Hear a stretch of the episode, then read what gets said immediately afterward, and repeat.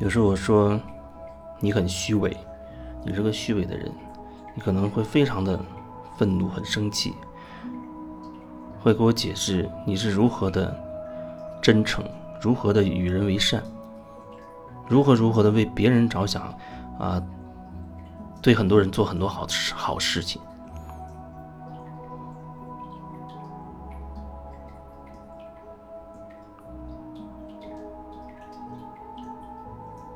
是不是说你为别人做了很多事情，就说明你是真诚的，你是所谓有爱心的呢？还是很可能你依然是虚伪的？你做所有的这一切，或许有着一个不可告人的目的。所谓的修行，就是要无我利他，啊，看起来、听起来很有道理的样子，就是没有我自己了，我一切都是。所谓服务大众、服务众生了，但是你是否真的了解你自己呢？你都不了解你自己，你又怎么能确定你真的没有了你自己？无我利他，利他就是所谓对别人有益处的你去做。那你是否真的了解什么是真正是别人的利益好处？还是只是你以为的？你以为有人需要钱，你以为你给他的钱好像就是帮了他，就是符合了他的利益。但是事实真的是这样吗？我觉得这很难很难说清楚。无我利他，没有你自己，就只管去服务于别人。我觉得这。要真的要达到某一种状态，你才能真正的做到所谓的这四个字：无我利他。无我。如果你连无我的状态都没有办法达到，你认为你利他，不断的做利他的事，就能达到无我的状态吗？我觉得那就变得很可笑。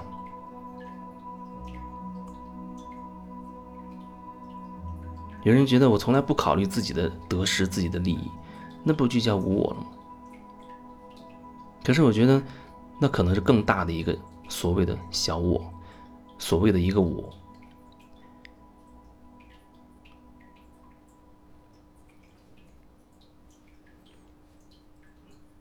而且我觉得这一点好像用语言挺难去把它表达清楚的。为什么我会觉得？无我利他其实是同时同时发生的。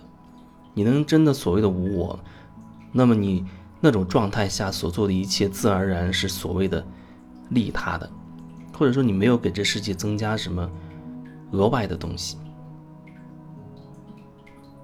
可是你是否真的了解过自己？了解过你这个所谓的我是什么？你都不知道你所谓的我是什么，你又怎么能谈说你已经无我了呢？当你说你已经无我的时候，这个说法本身，我觉得就是一个我，就是一个我。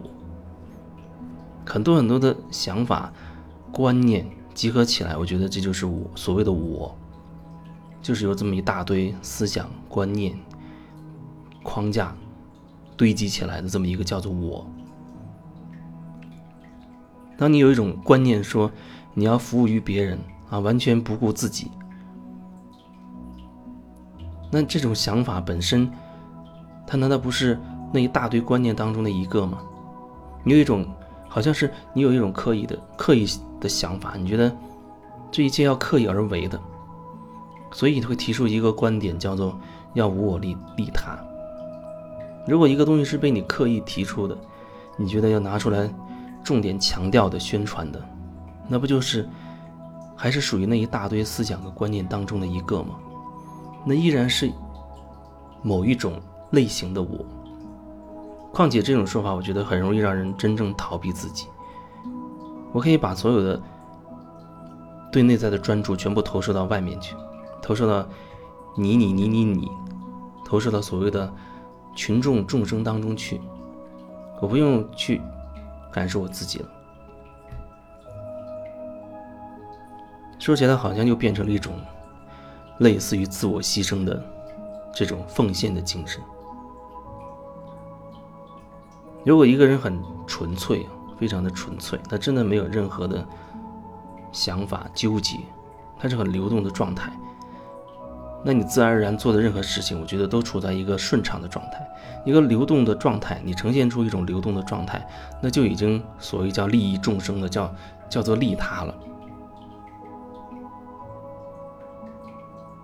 其他的所谓刻意去做的，我不知道那究竟做的后面到底是什么，也不知道每个人真实的需求是什么，层层叠叠的那个我。那个我的外面覆盖了层层叠叠的各种想法、各种观念，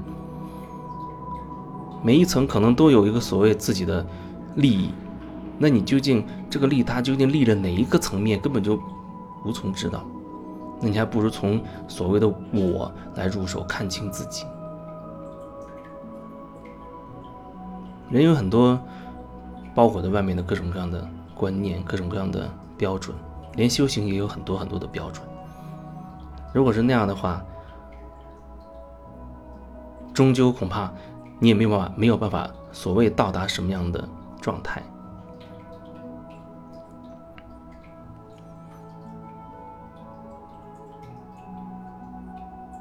你不了解自己，没有办法说你已经真的无我了。真正的无我，或许你也也是没有办法，也是没有办法描述的清楚的。但是那样的状态，我认为。极其的罕见，极其罕见。你也没有办法说通过不断的利他利他，而丝毫不觉察自己，就认为自己就可以达到那样的所谓无我的状态。我认为那只是无休止的、很合理化的逃避而已，而且会距离真正的自己越逃越远，越逃越远。因为你对真正的自己总是有一些想法，你没有办法全然的接受你这个自己。不然的话，你为什么不把这个我也放在所谓的众生当中去呢？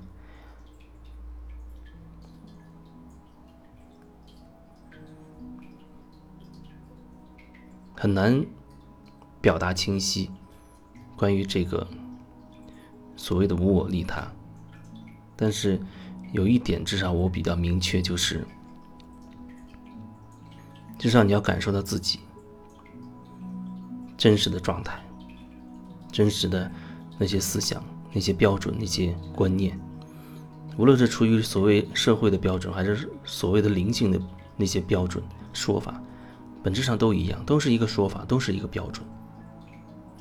如果还在区分什么是灵性，什么是呃世俗，我觉得那就距离所谓真正的修行就更遥远了。